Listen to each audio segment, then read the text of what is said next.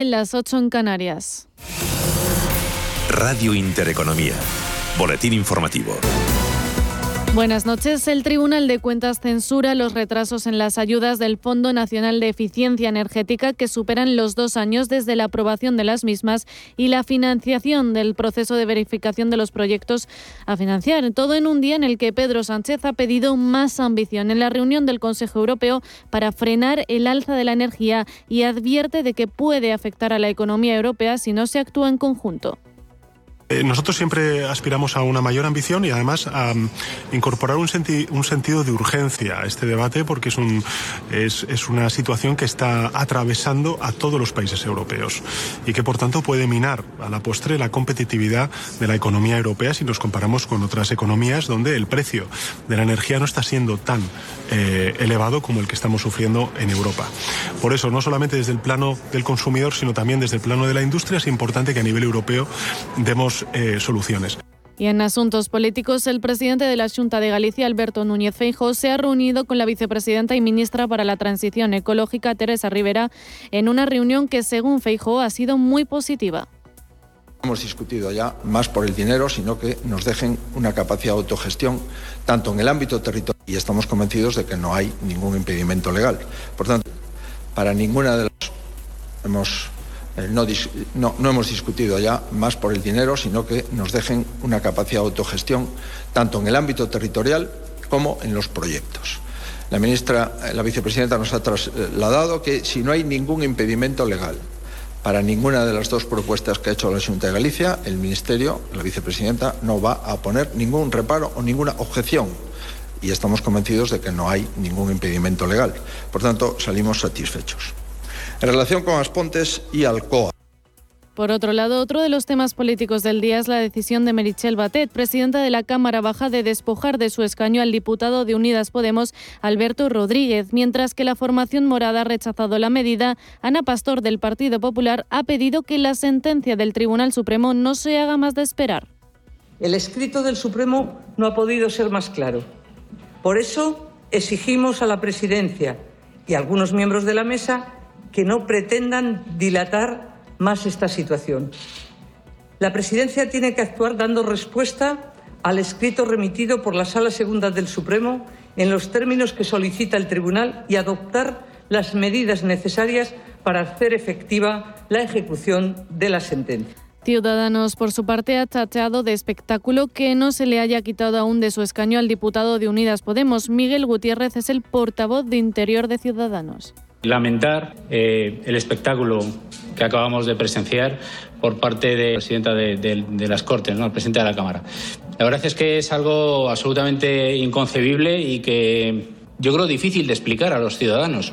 Cómo precisamente la presidenta, ante un requerimiento directo y una aclaración y en cuanto a la pandemia en España, el 88,3% de la población ya ha recibido la pauta completa de vacunación contra la COVID-19 y el 90,1% una sola dosis, según el informe publicado este jueves por el Ministerio de Sanidad, mientras que la incidencia acumulada por coronavirus se sitúa en 43,26 casos y además notifica 1.881 nuevos contagios y 20 muertes, unos datos que parece no tener en cuenta la presidenta de la Comunidad de Madrid Isabel Díaz Ayuso, que ha anunciado que las mascarillas dejarán de ser obligatorias en los patios de los colegios de la comunidad a partir del lunes, una noticia que ha rechazado el Ministerio de Sanidad. Carolina Darias ha asegurado que no vale que unos corran más que otros.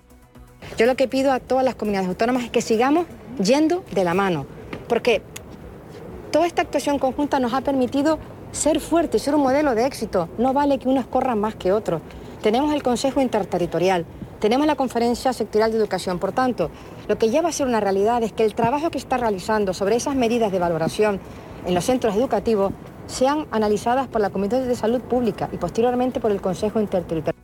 Y al otro lado del Atlántico, en los mercados, el SP500 se ha dado la vuelta. Ahora mismo sube un 0,09% hasta los 4.540 puntos, mientras que el Dow Jones continúa descendiendo un 0,2% hasta los 35.525 puntos. Sin embargo, el sector tecnológico continúa en positivo. El, el Nasdaq Composite aumenta un 0,4% hasta los 15.193 puntos. De vueltas a las bolsas europeas, en las bolsas españolas, el, el IBEX 35, ha cerrado con un recorte del 0,8%, con lo que pierde los 9.000 puntos solo un día después de superarlos.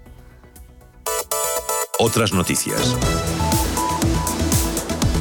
Y en La Palma, la erupción del volcán Cumbre Vieja ha provocado una nueva evacuación de otro medio centenar de viviendas en Tazacorte y los llanos de Aridane. La ministra de Ciencia, Diana Morán, ha visitado la isla para mostrar su apoyo a los microbiólogos y vulcanólogos que se encuentran trabajando en la isla y avanzado que hay una dotación de 2,1 millones de euros sobre la misma.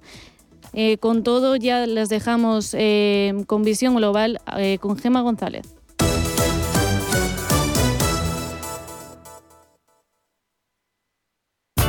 Los domingos a las 10 de la noche tienes una cita con El Club de los Negocios Raros.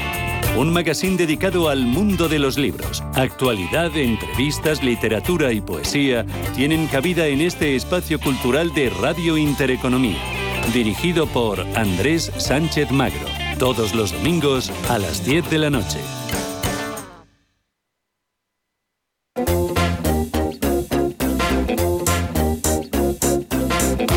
Esto es Visión Global con Gema González. Es jueves 21 de octubre, esto es Visión Global, esto es Radio Intereconomía. Ya saben que estamos con ustedes hasta las 10 de la noche para ofrecerles los mejores análisis de la actualidad. Enseguida abriremos eh, nuestro tiempo de tertulia que nos acompañarán esta noche Guillermo Santos, Íñigo Petit y Javier Santa Cruz. Volveremos a hablar del gigante inmobiliario chino Evergrande, de la compañía más endeudada del mundo, que ha vuelto a cotizar después de estar tres semanas suspendida de cotización. Cada vez son mayores los temores a un inminente default de cara a este fin de semana en el que finaliza ese periodo de gracia de 30 días desde su primer impago. Lo cierto es que los inversores cada vez ven más difícil que Evergrande, con una deuda de 300.000 millones de dólares, pueda evitar la quiebra. También les pediremos a nuestros contertulios que valoren la década de James Bateman al frente del Bundesbank, de su marcha por razones personales y de quién podría ser su sustituto sustituta. También hablaremos, pondremos encima de la mesa el futuro de la reforma laboral desde los sindicatos. Hoy hemos escuchado a su secretario general Unai Sordo insistir en que sí o sí se va a modificar la reforma laboral. La reforma laboral lleva negociándose bastantes semanas y bastantes meses. Es más, la reforma laboral estaba muy avanzada su negociación antes de que llegara la pandemia. ¿Han cambiado las circunstancias? Sí, han cambiado las circunstancias. Han cambiado que tenemos un emplazamiento para cerrar esta negociación antes de fin de año, con lo cual aquí ya nadie puede aspirar a que no se toque nada. La reforma laboral en España se va a modificar sí o sí porque es un compromiso que tiene el Estado español con la Unión Europea, punto número uno, y la segunda cuestión es en qué materias se, se reforma. Está muy avanzada la negociación en materia de negociación colectiva, estaba muy avanzada hace un año y medio y el problema es que COE no está de acuerdo con la orientación de lo que hemos hablado. Y la vicepresidenta económica Nadia Calviño confía en acordar esa reforma laboral antes de fin de año. Tenemos todo el interés en tener cuanto antes ese acuerdo y abordar cuanto antes esta reforma porque necesitamos tener un marco adecuado para encauzar la creación de empleo que se puede derivar de esta fase expansiva y en concreto de que eh, logremos ya la velocidad de crucero en el despliegue del plan de recuperación. Y echamos un vistazo al otro lado del Atlántico donde el Dow Jones Industriales es el único de los tres indicadores de Wall Street que sigue en negativo. Baja un 0,18% en los 35.543 puntos. El SP500 se ha dado la vuelta y se abona al verde. Recupera un 0,12% en los 4.541 puntos y el Nasdaq Composite sube cerca de medio punto porcentual en los 15.195 puntos. Y en el resto de bolsas latinoamericanas eh, falta una hora para que echen el cierre echamos un vistazo para ver qué tal ya está yendo la negociación. Mirella, cuéntanos. Pues sigue en verde el único El IPSA chileno es el único que sigue en verde, que repunta un 0,39% hasta los 4.053 puntos y sin embargo en rojo están todos los demás. El Merval argentino cae un 1,23% hasta los 85.981 puntos. En los 107.634 está el Bovespa de Brasil cayendo un 2,85% y el IPC mexicano se deja un 0,69 hasta los 51.941 puntos. En el mercado de divisas pocos cambios. Tenemos al euro que sigue los 1,16 dólares y la libra se cambia por 1,37 dólares. En los mercados de materias primas toca una pequeña corrección en el precio del crudo después de, de los últimos máximos y del último repunte. El barril de referencia en Europa, el tipo Bren, baja un 1,27% en los 84,73 dólares y el futuro del West Texas, el de referencia en Estados Unidos, baja cerca de un 1% hasta los 82,62 dólares. Echamos un vistazo también al metal dorado. La onza de oro está cotizando en los 1.782 dólares, baja un 0,15%. Y en las principales criptomonedas, ¿cómo les está yendo este jueves al Bitcoin y a las demás, Mirella? Pues la única que se escapa hoy de los números rojos es Solana, que ahora cotiza con un avance del 8,12% hasta los 188.033 dólares. Por su parte, el Bitcoin pierde un 4,95% hasta los 63.344 dólares. Ethereum en los 4.095 dólares cae un 0,66% y el Ripple abajo un 3,96 hasta los 1,10 dólares.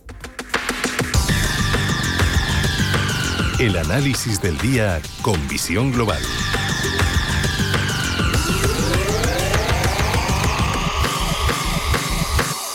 Y saludamos a Enrique Zamácola, es socio responsable de mercados en Link Securities. Enrique, muy buenas noches. Hola, muy buenas noches. Bueno, ¿qué pinta tiene el mercado? Parece que en Estados Unidos eh, los inversores poquito a poco vuelven a coger confianza, vuelven a entrar en el mercado con ganas, aunque también en el mercado de renta fija tenemos al Treasury americano, el buen estadounidense a 10 años, acercándose al 1,7%. Sí, la verdad es que me recuerda un poco eh, a, la entrevista que tuvimos hace un par de semanas, el mercado no ha cambiado excesivamente. Sí ha cambiado un poco la idea que tienen los inversores, la manera de ver el mercado de los inversores.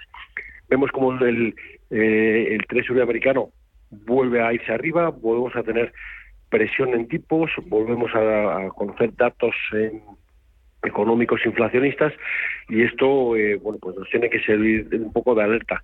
Es verdad que mientras tanto lo que hemos visto es que las bolsas han recuperado bastante terreno pero también lo han hecho con escaso volumen en el que eh, bueno y no hemos conseguido romper resistencias. Vamos a ver eh, pensando un poco en el IBEX 35 esta mañana estaba enviando un gráfico llevamos desde prácticamente desde junio de este año entre los 8.800 eh, y los 9.000 puntos. Bueno, pues seguimos un poco en ese rango, no ha cambiado nada y vamos a ver, eh, a mí el mercado me está preocupando, me está preocupando un poco ver eh, las tensiones inflacionistas, me está preocupando ver, bueno, pues los problemas en las cadenas de producción, vamos escuchando cada vez más compañías cerrando la, el alza de los precios energéticos, es un tema que por el momento está pasando un poco de puntillas, pero que hay que tener mucho, mucho cuidado con todo esto. Hay que tener, sí, mucho cuidado. Eh, dentro de poco tenemos reuniones eh, de nuevo de los bancos centrales, donde me imagino que de nuevo la inflación, eh, ese repunte, si es algo temporal o, hay otros factores detrás de, ese repunte. También se nos acerca un invierno que según los expertos va a ser mucho más frío de lo habitual, con ese repunte que estamos viendo máximos en los precios de las materias primas, cuando no es el petróleo, es el gas. La verdad es que el invierno se presenta por lo menos interesante. Bueno, se presenta un, invierno complicado, eh, no solamente desde el punto de vista energético, sino creo que que en todos los niveles también económico eh, creo que se pueden se, se puede estar eh, preparando una situación eh, que tenga muy difícil muy difícil solución por lo menos en el corto plazo. Nosotros ahora mismo estamos pues vigilando compañías que tengan capacidad de trasladar precios que tengan capacidad de, de repercutir los aumentos de sus costes a sus clientes porque nos parece que ahí va a estar la clave de los próximos meses. Es verdad que los resultados económicos, los resultados empresariales que estamos empezando a conocer por el momento están siendo razonablemente positivos y eso pues también está dando un poquito de, tranquilidad y un poquito de respiro a los inversores.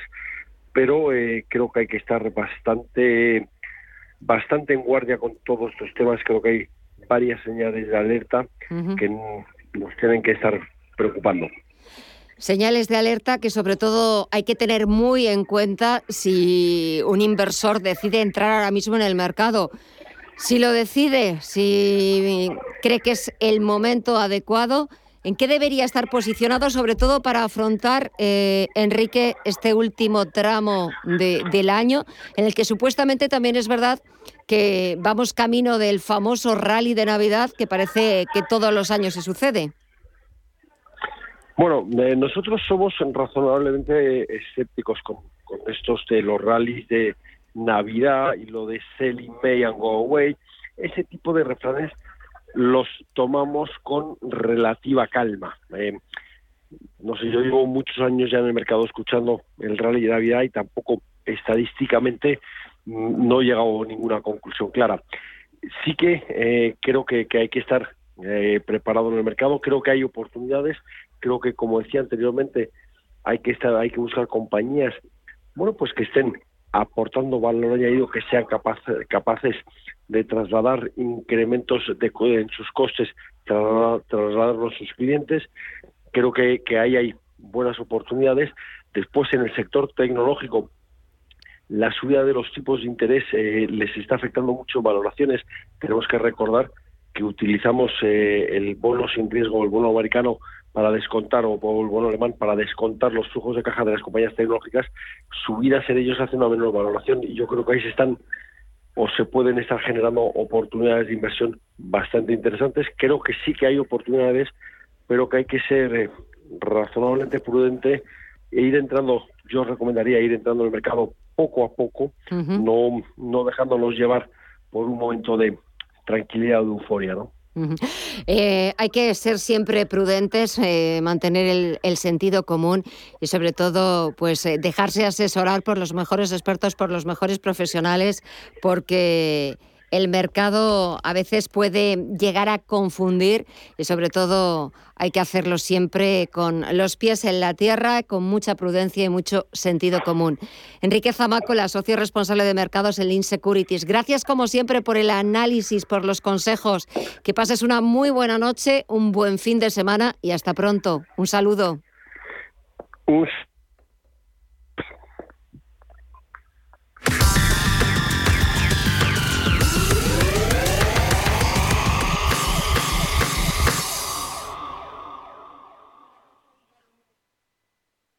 Atención inversores, desde Radio Intereconomía y XTV os invitamos al evento online de Bolsa del Año.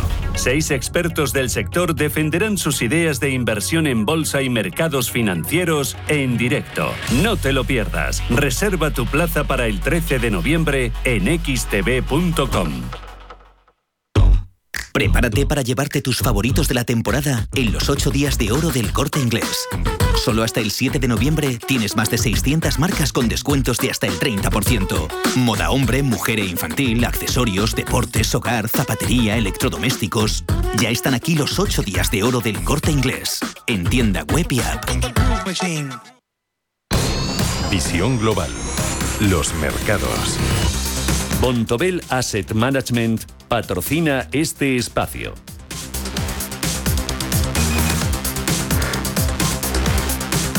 Y de vuelta a las principales bolsas europeas, el IBEX 35 baja un 0,82%, dice adiós a esos 9.000 puntos que había conseguido superar en el día de ayer y mañana partirá desde los 8.944 puntos. Fuerte castigo el que hoy han recibido los bancos después de que Bankinter haya estrenado la temporada de presentación de resultados aquí en España. Bankinter ha sido hoy el peor valor del IBEX 35 y el revés que ha sufrido el banco ha servido también de revés para el resto de entidades financieras. Bank Inter ha sido el peor valor del IBEX, como decíamos, se ha dejado más de un 5,5%, pero es que Sabadell ha perdido un 3,44%, BBVA un 2,9% abajo o CaixaBank que ha bajado un 2,86%. Si echamos un vistazo a los mejores valores del selectivo, C Automotive ha sumado un 4,7%, Fluidra más de dos puntos porcentuales o Grifols que ha subido un 1,85%. En el mercado de deuda el interés exigido al bono español a 10 años supera el 0,7% y echamos un vistazo ya a la agenda. Vamos a ver qué citas nos depara el último día de las bolsas Vamos a ver qué citas, referencias macroeconómicas tenemos mañana viernes. La agenda con Paul Mielgo. Mañana viernes 22 de octubre, segundo día del Consejo Europeo en Bruselas. La agenda macro estará dominada por los PMIs de servicios, manufactureros y compuestos de octubre, que se publican en el conjunto de la zona euro, Reino Unido y Estados Unidos. El Banco de España publicará el avance de agosto de la deuda de las administraciones públicas y los datos de créditos dudosos de la banca. En cuanto a resultados empresariales, presentarán sus cuentas trimestrales Renault, American Express y Honeywell, entre otras. Bontobel Asset Management ha patrocinado este espacio.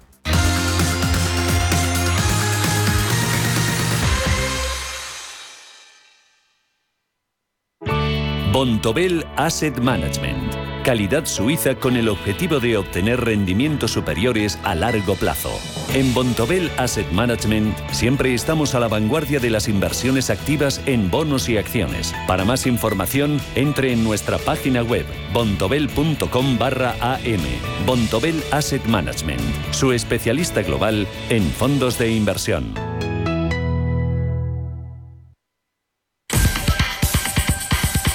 En Visión Global, las noticias empresariales.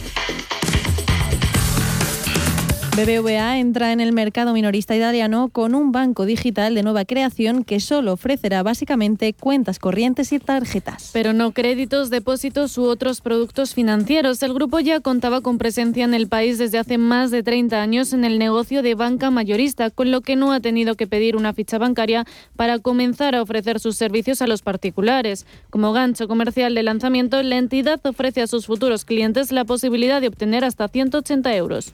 Iberdrola se compromete a no subir sus precios a la industria para no afectar a la, a la competitividad española con los incrementos del precio del gas natural. A cambio, la compañía pide que no se perjudique la producción eléctrica con tributos lesivos e insta al Gobierno a que retire el Real Decreto y la ley criticada por la Unión Europea. Iberdrola recuerda que en lo que va de año el hecho de mantener los precios pactados con la industria a pesar del incremento del precio de la electricidad ha supuesto un ahorro de 2.000 millones de euros. Y el grupo Vodafone anuncia su intención de ampliar su plantilla de ingenieros de software en cerca de 7.000 hasta el año 2025. Una parte procederá de nueva contratación y otra de la especialización de empleados actuales. El objetivo es desarrollar nuevos servicios digitales para sus mercados de Europa y África. Los planes en este ámbito contrastan con los movimientos de Vodafone en otras actividades. La operadora tiene abierto en España un ERE que afecta a 467 empleados.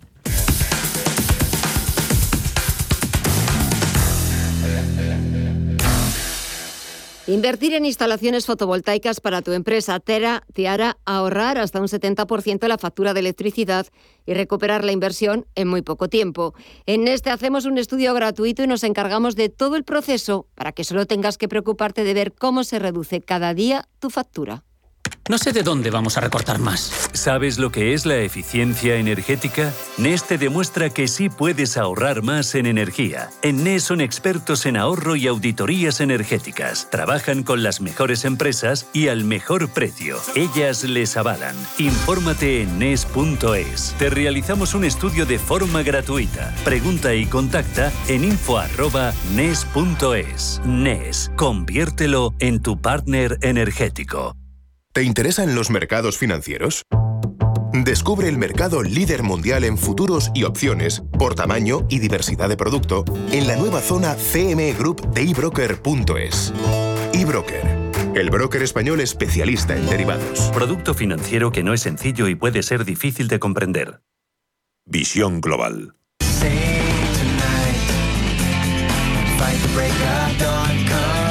¿Se imaginan ganar el sueldo de Ibai Llanos, Auronplay y compañía? Pues ganar el mismo salario quizá no sea posible, pero saber lo que ganan desde luego, porque los datos más secretos de Twitch ya están en la red. La plataforma de streaming ha quedado al descubierto al sufrir el mayor hackeo de su historia.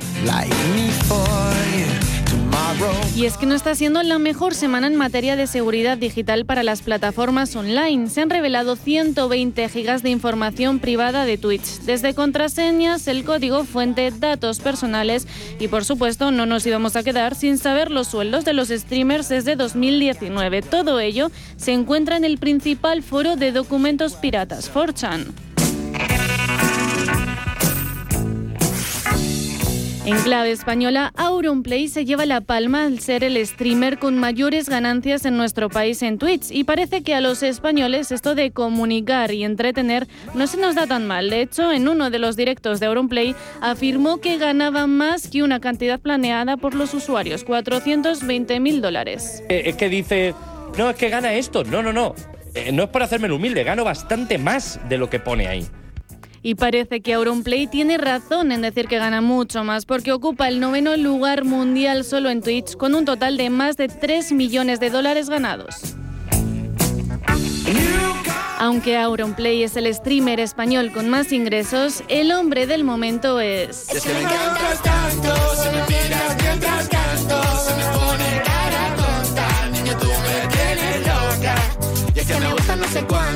El mismo que te canta Mon Amour o te baila la canción del verano. El mismo que dona más de 76.000 euros al desastre de La Palma o quien se ha llevado a sus directos a futbolistas como Piqué, el Kun Agüero o el mismísimo Messi y Llanos. Ibai no se encuentra en el puesto 18 con unos ingresos de alrededor de 2,3 millones de dólares. En el último mes habría ingresado unos 164.000 euros brutos, una cantidad que coincide con lo que él mismo reveló involuntariamente hace pocos días. Si tú tienes 30.000 o 40.000 subs, es que la gente puede hacer un cálculo de lo que es realmente, ¿no? O sea, porque la gente sabe cuánto le puede ir al streamer. De hecho, este mes son, me sale 106 mil dólares y el anterior eran 140 mil, ¿no? El tercer español que más ha ganado en el negocio de Twitch es el Rubius, ocupando la plaza 35 con unos ingresos de 1,7 millones de dólares desde 2019. Esto en el terreno español. Si hablamos del streamer número uno mundial, que suenen los redobles de tambores es Critical Role con más de 9,6 millones de dólares y el secreto para determinar estas ganancias no es otro que un grupo de actores de doblaje sentados alrededor de una mesa jugando a dragones y mazmorras. En cuanto a las cifras, se espera que sea el sumatorio de todas las mensualidades, tanto donaciones como suscripciones, unos números inalcanzables para los que vivimos en el mundo real, pero nos lo pasamos increíblemente con el entretenimiento de estos cracks más que el olor a café cuando me levanto. Contigo no hace falta dinero en el banco. Contigo veo París desde todo lo alto.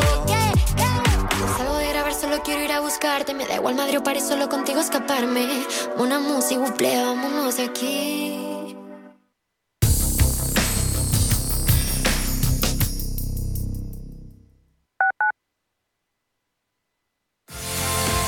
¿Quieres mejorar tus oportunidades laborales?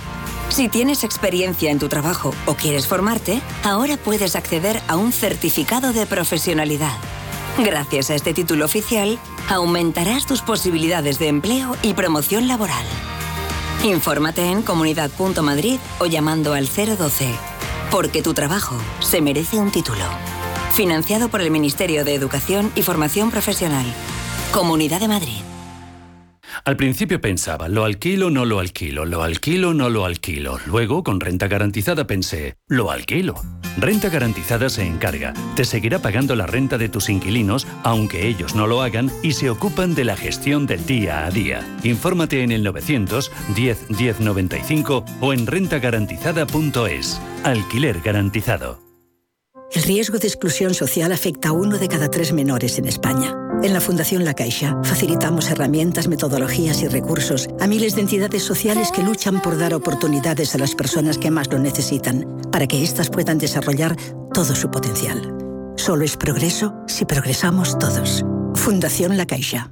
Desde 2002, el restaurante Asador Yumbe ofrece lo mejor de la cocina vasca en Madrid. La selección cuidada de los productos desde su origen y el trato cercano son señas de identidad de nuestro restaurante. En Iyumbe apostamos por una cocina en la que priman los sabores, basada en el producto de temporada y que mima al máximo la calidad de sus platos. Estamos en Madrid, en Paseo de la Castellana 172, en el 91 867 5902 y en La Moraleja, en Avenida de Bruselas 9, en el 91 490 1096. Restaurante Asador y Yumbe. Radio Intereconomía, la radio de las mujeres y los hombres que viven la actualidad.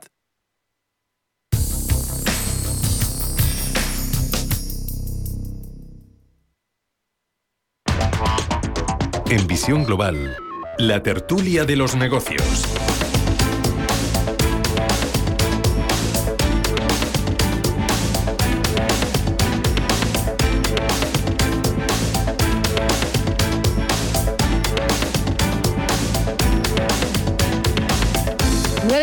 La noche, ocho y media la Comunidad Canaria. Comenzamos ya nuestro tiempo de tertulia. Comienzo saludando a Íñigo Petit, CEO de IDEN Global. Íñigo, muy buenas noches.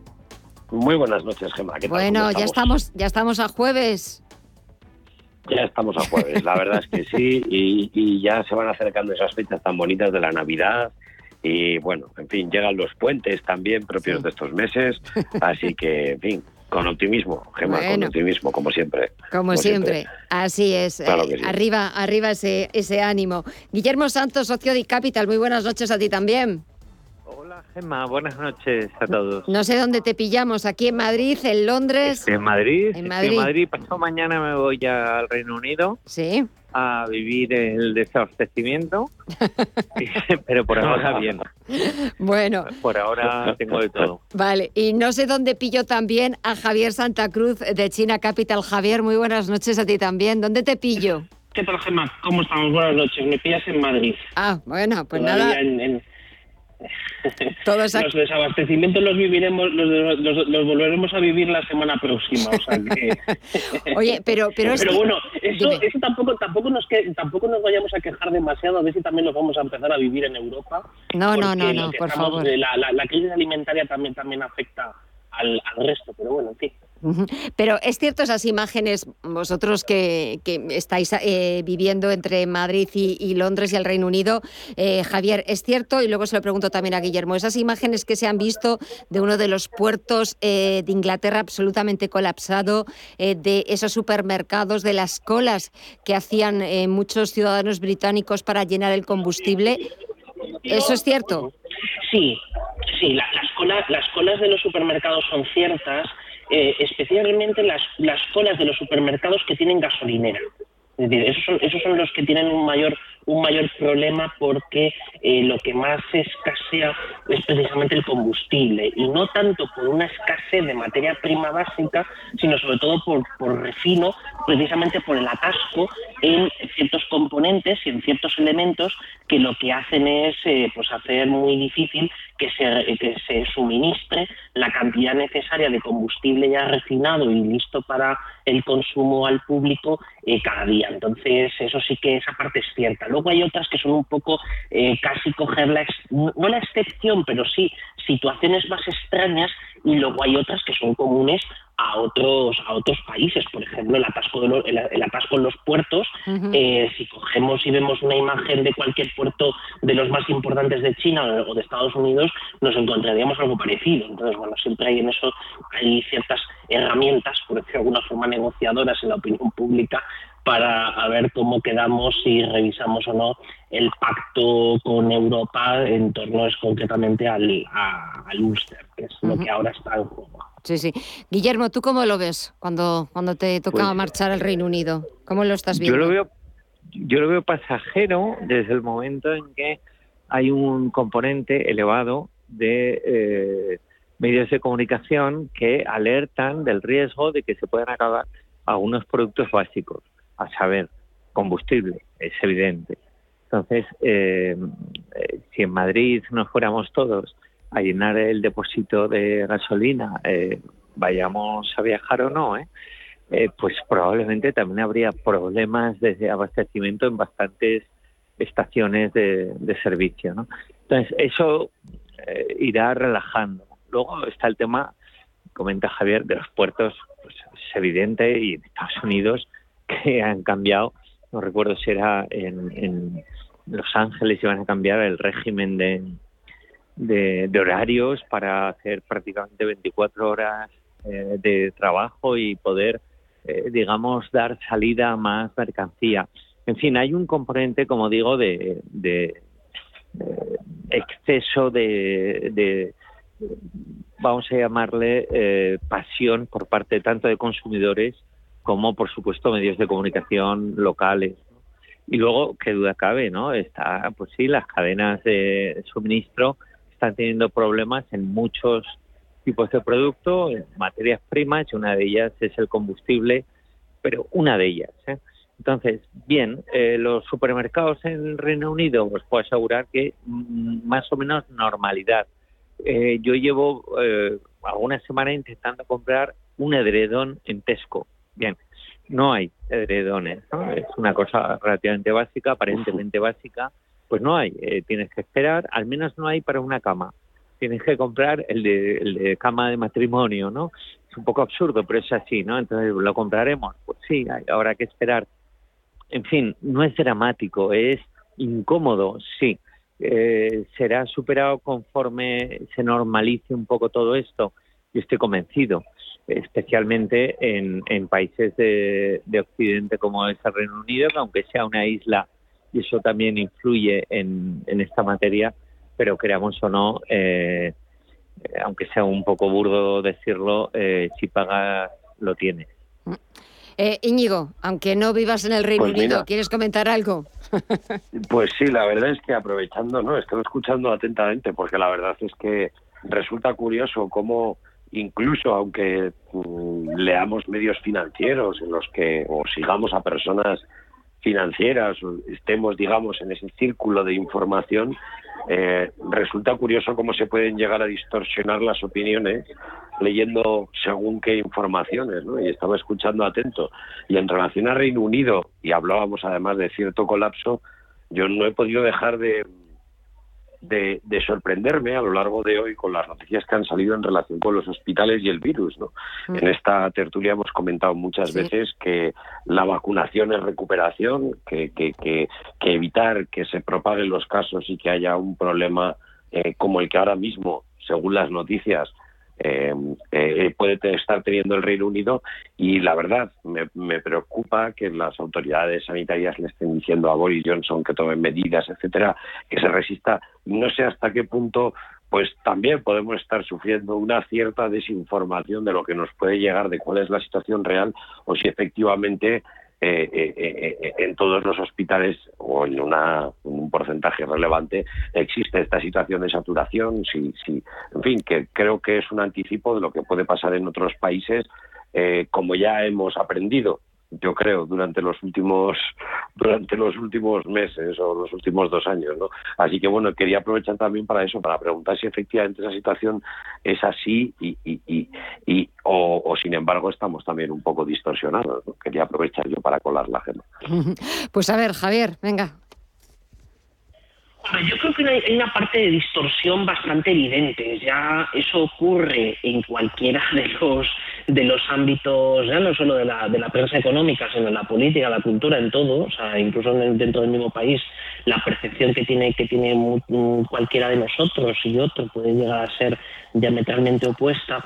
Pero aquí el problema que tenemos es que hay ciertas, eh, por decir de alguna manera, animadversiones que eh, hacen de, anteojos a la hora de informar y especialmente las personas que tienen que informar desde el terreno hacia sus eh, países de origen, eh, por ejemplo. No hay más que ver en la, parte más la parte bueno mollar por decirlo de alguna forma de los corresponsales extranjeros que están en Reino Unido y que reportan a sus medios a sus medios nacionales los cuales es que en los, últimos, en los, últimos tiempos prácticamente no han dado ni una. O sea, por ejemplo, os pongo un caso muy concreto. En, un, en una localidad relativamente cercana donde yo viví bastantes años, eh, que es el asesinato de un diputado conservador. Entonces, esto llegamos a ver incluso el disparate de, de la prensa eh, de, la portada de un, de un periódico que se edita en España, que, por calidad cristiana no citaré su nombre, donde básicamente llegaba a decir que bueno, por la forma de ser de la persona y por, por su determinado comportamiento y demás, pues que bueno, que esto había casi venía a decir que había condicionado lo que lo que pasaba, ¿no? Entonces, un completo disparate. Entonces, la percepción que hay sobre, em, vamos a ver, el Reino Unido evidentemente pagará por, sus, por, el, por el error estratégico de los últimos años, no tanto de la salida de Europa, sino probablemente su, política errática, eh, su inconsistencia temporal, también en muchas ocasiones el que la palabra dada pues no se cumple todas las veces que sería necesario, pero no eso no tiene eso no tiene que contaminar la visión que tenemos en este caso por una de las principales economías del mundo es decir no no no no olvidemos y además con la tradición histórica que tiene y fundamentalmente después de ver que tenemos a media Europa pues prácticamente echada en brazos de Rusia para que le garantice su suministro energético. O sea, y de esto poco se habla. ¿no? Entonces yo creo que eh, esos anteojos, eh, esas, esas anteojeras, perdón, eh, mezcla de animadversiones, también de, de, cuestiones ideológicas, hace que sea bastante pobre el análisis que se hace sobre Por ejemplo, no habrá más que ver dentro de un par de semanas, cuando sea la cumbre del clima en Glasgow, como pues ahí ya cada uno pintará los, los, toros como le vengan y desde luego pues eh, no se contará lo verdaderamente importante. Y una de las cosas importantes es que los dos principales contaminantes del mundo no van a estar. Entonces, eh, eso eh, es una de las cuestiones preocupantes, que también se mezcla, por ejemplo, incluso hemos visto en los últimos tiempos el intento de, de la primera ministra escocesa de, apropiarse de, también con reclamaciones eh, territoriales independentistas pues de, la cumbre internacional, en fin, es, es, forma todo parte del mismo disparate y en fin, pues tenemos que convivir con ello, claro, y efectivamente, como bien dice Íñigo, es un problema de que tenemos una distorsión relevante de, de las claves informativas de verdad, de lo que está pasando en cada sitio. Eh, no sé si alguien, Guillermo o Íñigo, queréis añadir algo más o si no, cambiamos de asunto porque quería preguntaros también vuestra valoración sobre la renuncia de James Bateman uno de los halcones, como también ha titulado la prensa económica, esa marcha de uno de los halcones dentro del Banco Central Europeo. A ver, Guillermo. Yo creo que estaba más previsto de lo que parece. Sí. Y poco va a cambiar. Eh, vamos a decir que el enfrentamiento ¿eh?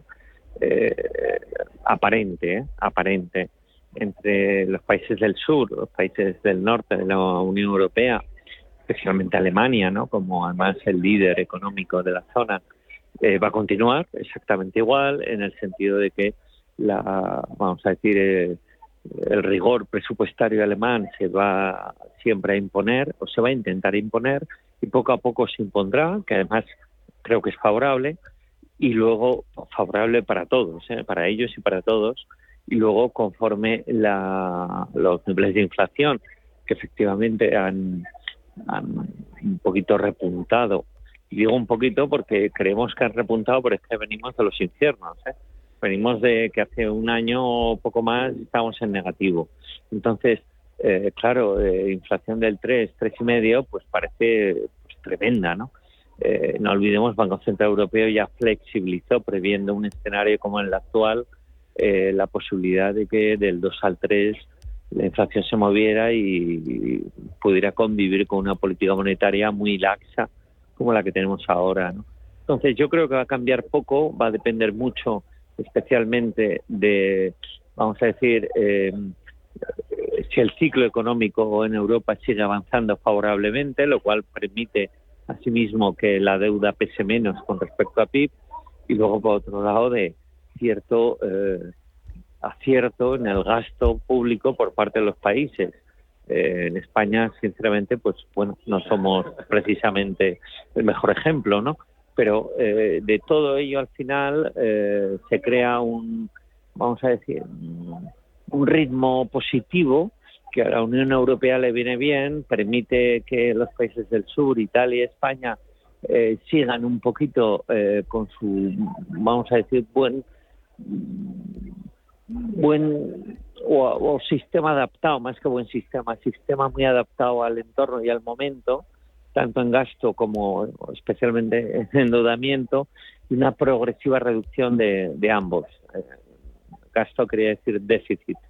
Entonces, no sé, yo sinceramente, para mí es de las típicas eh, decisiones o, o, en este caso eh, cambios, modificaciones que realmente poco comportan, salvo que eh, bueno, pues hubiera un cambio de verdad en la línea del Banco Central Europeo que no solo no lo espero, sino que vamos, estoy convencido que va a mantener una actitud bastante favorable a como la está manteniendo la propia Comisión Europea y los propios gobiernos de los países a ser eh, relajado durante todavía algún año o mínimo un par de años, el 22 y el 23, en cuanto al cumplimiento de los requisitos de déficit y de, y de, y de deuda sobre PIB. No queda otro remedio y más nos vale eh, que eso funcione y que siga para adelante y que poco a poco vayamos absorbiendo ese, ese, ese lastre que para el que además la inflación no es negativa, sino justo al contrario, y que realmente ponernos nerviosos demasiado pronto, me refiero a los bancos centrales, tomar medidas que frustren este ciclo económico favorable y todavía hagan más pesada la deuda por un lado y, menos llevadero el poder reducir su peso sobre las otras variables macroeconómicas, especialmente el PIB. Íñigo.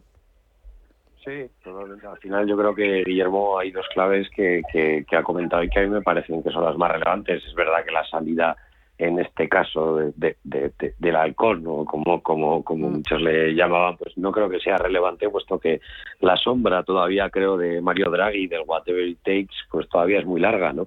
Y sigue plenamente vigente, incluso aunque hay unas perspectivas de crecimiento, que es el segundo factor que me parece más relevante, el crecimiento de las economías eh, que por cierto acaban de hacer algún que otro recorte en algunas previsiones eh, y que sin duda es el factor clave. El endeudamiento ha crecido mucho en estos años, el déficit también, y como todos sabemos, como cualquier eh, empresa u organización, en fin, eh, sin crecimiento se muere. Por lo tanto, es clave que este crecimiento que podamos experimentar durante los próximos años sea lo más sano posible y que lo aprovechemos también pues para ir en fin sembrando para el crecimiento futuro en términos pues de formación de mejorar las capacidades tecnológicas el, paso de muchos trabajadores de unos sectores a otros, eh, la, bueno, pues mejorar un poco la propuesta de valor de algunos de los sectores de servicios en España, por ejemplo, y en otros países, etcétera, ¿no? Por lo tanto, ese crecimiento es muy importante y las políticas de gasto que decía Guillermo, es ahí donde donde acuérdate, Gema, desde hace ya unos meses veníamos comentando la importancia de destinar bien todos los millones de euros que puedan llegar desde Europa. ¿no? Entonces, bueno, no parece que eso tenga la mejor de las pintas, desde luego, pero esperemos que, que bueno, que también pues bueno, la propia economía sea capaz de, de, ir creciendo y de ir mejorando las perspectivas y que todas esas perspectivas que estamos viendo, la mejora de la confianza y otros índices que podemos ver, pues bueno, se materialicen en eso en crecimiento, que es lo que, es lo que al fin y al cabo necesitamos. el Banco Central Europeo, yo coincido plenamente con el análisis de Guillermo. no, no, no se le puede añadir ninguna coma, puesto que hay demasiados países que se juegan mucho y tocar los tipos hoy en día supone más un problema que una solución a nada de lo que tengamos por delante. Y el Banco Central Europeo tiene muchas palancas tiene muchas herramientas que puede eh, ir tocando antes de eh, bueno pues tomar las medidas vamos a decir quizá no sé si más esperadas pero desde luego más trascendentes como es pues bueno ese retorno a unos tipos eh, diferentes ya post crisis no aunque todavía estemos pues cogidos con algodones y buena falta que nos hace especialmente pues a países deficitarios que somos pues prácticamente una buena parte una buena parte de los europeos que nuestra deuda conjunta ha crecido muy significativamente así que hay que tener mucho cuidado eh, con eso de cara a los próximos años. Tenemos que seguir siendo competitivos y para todo eso crecimiento y un, un gasto inteligente. Hay que aprovechar el crecimiento para mejorar las cuentas públicas Eh, y eso requiere de un esfuerzo importante por parte de los políticos, algo que en Europa, no ya en España, pues eh, está brillando por su ausencia, sobre todo hoy que hemos hablado de Reino Unido, donde los políticos, creo que coincidiréis conmigo ambos, han hecho muchísimo daño en pocos años. En, en los últimos, no sé, tres, cuatro, cinco años, pues se está encargando una gran economía o desde luego su imagen internacional, vamos, es sorprendente. A ver, Javier, venga. Si a mí me pilláis hoy en el día talibán o yo os pillo en el día navideño, ¿vale? Permitidme la broma. A ver, eh, yo estoy de acuerdo, estoy de acuerdo en una parte, ¿vale? Porque habéis expuesto varios, varios elementos que combinados entre sí no funcionan. Y no funcionan ahora mismo. Y sobre todo hay que ser muy conscientes de la realidad que tenemos, que tenemos por delante. Entonces, eh, hablo de eso y ahora hablo medio minuto de, eh, menos de medio minuto de, de, A ver, eh, ahora mismo combinar una expansión del gasto con eficiencia de ese gasto, combinado con una política monetaria ultra expansiva, que se resiste a dejar de serlo, incluso aunque tengamos, para mí, un riesgo inflacionario muy importante y demasiado serio eh, y nos lo estamos tomando, no, no, o sea, no diría broma, pero sí a, bueno, eh, podemos tener, podemos tener poca preocupación de ello. Es decir, eso es una combinación que nunca se ha dado en las economías, es decir, nunca se ha dado una, una, combinación virtuosa entre esos, entre esos factores. ¿Por qué ahora lo, lo, va, lo va a ser? la probabilidad es que sea, es muy baja de que eso sea. Es decir, es, es muy poco probable que se produzca una expansión del gasto racional, que eso tenga efectos económicos significativos, más aún cuando estamos ahora mismo por todo lo alto, ahora mismo, estamos por todo lo alto de lo que nuestros, eh, nuestros padres y abuelos economistas llamaban la equivalencia ricardiana. ahora mismo una parte sustancial, lo hemos visto con la crisis, del ahorro que se ha generado, del, incremento del gasto, mejor dicho, se produce ahorro familiar. ¿Por qué? Porque no confiamos en el futuro. Y en el futuro, sobre todo, no confiamos en que nos vayan a subir los impuestos. Por cierto, eh, las cuentas públicas que nos ha presentado aquí nuestro, nuestro gobierno em, llevan, llevan una oculto una subida de los impuestos que irá entre 32.000 y 37.000 millones de euros. ¿vale? con semejante, con semejante panorama, es muy difícil, muy, muy difícil que las expectativas de, de, los, de las empresas y también de los, los inversores y, de los consumidores mejoren de tal manera que se pueda dar el vuelco. Es decir, una cosa es que la economía se recupere que, digamos, que rebote, mejor dicho, o sea, que rebote desde lo que caímos en el año 2020 hasta eh, eh, intentar alcanzar los niveles previos a marzo del 20, ¿no? Todavía estamos un 7% por debajo de ese nivel. Bien. Eh, eso no es crecimiento, eso es rebote, ¿vale? O sea, digamos, un poco intentamos eh, paliar el agujero. A partir de ahí, ya veremos qué es lo que pasa. Y ahí hay, una divergencia sustancial entre los diferentes países europeos. Y eso más tarde o más temprano va a pesar en la política monetaria. No nos quepa duda. Aparte, por supuesto, de los riesgos inflacionistas y que, esto nos continuemos durante más tiempo. Y ya por último, el caso de Weidman. Weidman es, permitidme la expresión, el último de Filipinas de una generación que fue la generación que tomó el relevo y que, o que incluso fue contemporánea de los que hicieron los economistas que hicieron de verdad la Europa y la eurozona que hoy conocemos y que desde luego por ejemplo para esos países como España no nos ha ido no nos ha ido nada mal ¿cuál es el problema de Weidmann? que ahora mismo digamos es el que anticipa el gran cambio del ciclo en Alemania, no solo del ciclo político, que también, sino también en general del ciclo institucional, también de, de los bueno de los cambios que, que, se están produciendo y, profundos, ¿no? aunque, es, aunque pueda ser ¿no? que él mm, se marche, ya cansado después de haber dado muchas batallas, haberse enfrentado de manera legítima, pues primero contra Draghi y ahora contra el team eh, Lagarde de Luis de Guindos, políticos ¿no? que toman el Banco Central Europeo. Entonces, ahora eh, su marcha eh, es probable que él no vaya, no, no, no, no, no va a disfrutar, ¿no? o no va a empezar a recoger los frutos que ha hecho, que, ha dado su mandato en el Bundesbank en los próximos años cuando se vuelva otra vez a la ortodoxia monetaria. Entonces yo creo que más tarde o más temprano eso terminará pasando. Eh, lo que pasa que el coste enorme que habremos asumido previamente y que tendrán que asumir las generaciones futuras pues no sé si seremos capaces de asumirlo completamente. Entonces, no sé, yo creo que eh, o sea, esto no es una cuestión de optimismo o pesimismo, esto es una cuestión de realismo. Y la realidad es que eh, no, no, o sea, incluso en países más efectivos, como puede ser el caso de Estados Unidos, con su política económica, la combinación de, políticas expansivas nunca ha dado buenos resultados. Puede dar resultado, cierto resultado a corto plazo, pero es que no lo hay. O sea, no hay ejemplos históricos de consistencia temporal en que haya una, combinación positiva ¿no? Dos políticas de demanda expansivas y por tanto por algún lado siempre termina saltando. Guillermo Íñigo, no sé si queréis eh, aportar el último granito porque nos quedan nada, menos de tres minutos para despedir. ¿Quién de los dos? Guillermo, Íñigo. Sí, sí, perdón. Íñigo.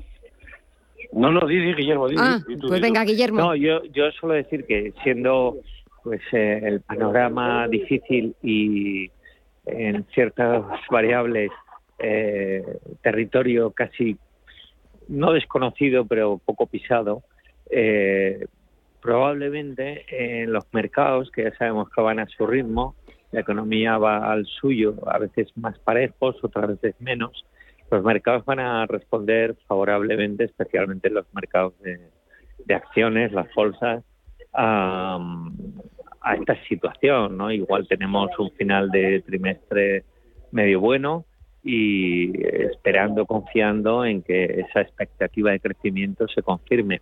Bien es cierto que en un marco y en un entorno pues muy difícil de gestionar, ya no solo por los bancos centrales, que por supuesto, ¿no? que son al final los que deberían intentar transmitir una política económica, sino también por una, vamos a decir, situación política a veces compleja, como la que todavía hay en Alemania, la que probablemente acabaremos teniendo en España y felizmente más estable en Italia, ¿no? que es uno de los países clave de la Unión y que ahora mismo, gracias a el mago Draghi, pues se mantiene. ¿no? Pero dicho todo eso, mi sentimiento hacia los mercados, que al final reflejan bastante eh, el sentimiento de, los inversores, por supuesto, de los ciudadanos, no es malo y ello también ayuda a que algunas variables que ayudan, que duda cabe, a, que la economía vaya bien, como es el consumo, especialmente de, de las personas y la inversión de las empresas, se mantenga y vaya creciendo que sinceramente yo es lo que espero en Europa de una manera más que llamativa, eh, pues dos, tres trimestres como mínimo, eh, los próximos como mínimo. Íñigo, venga, nada, un minuto para despedir. Nada, eh, que, que, yo estoy muy de acuerdo con la verdad con muchas de las cosas que ha comentado Javier y es verdad que por supuesto eh, hay que ser hay que ser eh, realistas, ¿no?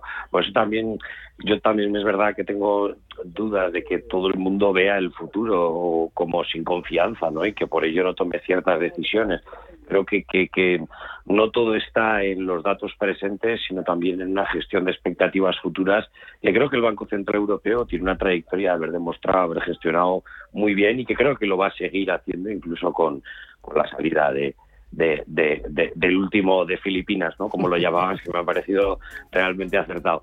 Entonces, por lo tanto, sí que es verdad que, por supuesto, el optimismo no genera, no genera crecimiento y que efectivamente estamos en un rebote eh, también quiero pensar que muchas de las decisiones de inversión eh, que no, no ya de consumo que no se han tomado en estos meses pues empiecen a ver la luz y que eso también favorezca pues bueno esa rueda positiva que bueno yo entiendo que hay que salir de esta política monetaria pero esa rueda positiva alimentarla y ser capaces de, de todo ello pues lo iremos, lo mejor. Sí, lo iremos viendo, a ver, a ver si, si se va cumpliendo todos esos pronósticos. Guillermo Santos, Íñigo Petit y Javier Santa Cruz, muchísimas gracias a los tres, de verdad os lo agradezco mucho estos minutitos de charla. Eh, y nada, nos vamos porque nosotros sí que somos los últimos de Filipinas.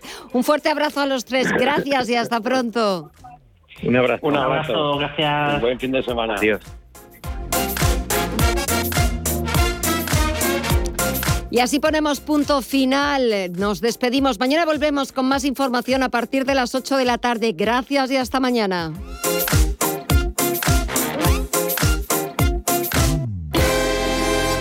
¿Tu hipoteca está contaminada por el IRPH?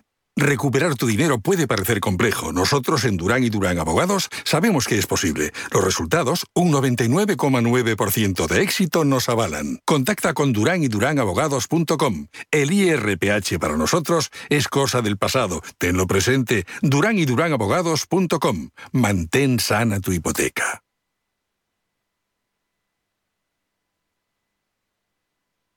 Escucha, ¿tiene el dial de su receptor? En una de las emisoras de Radio Intereconomía.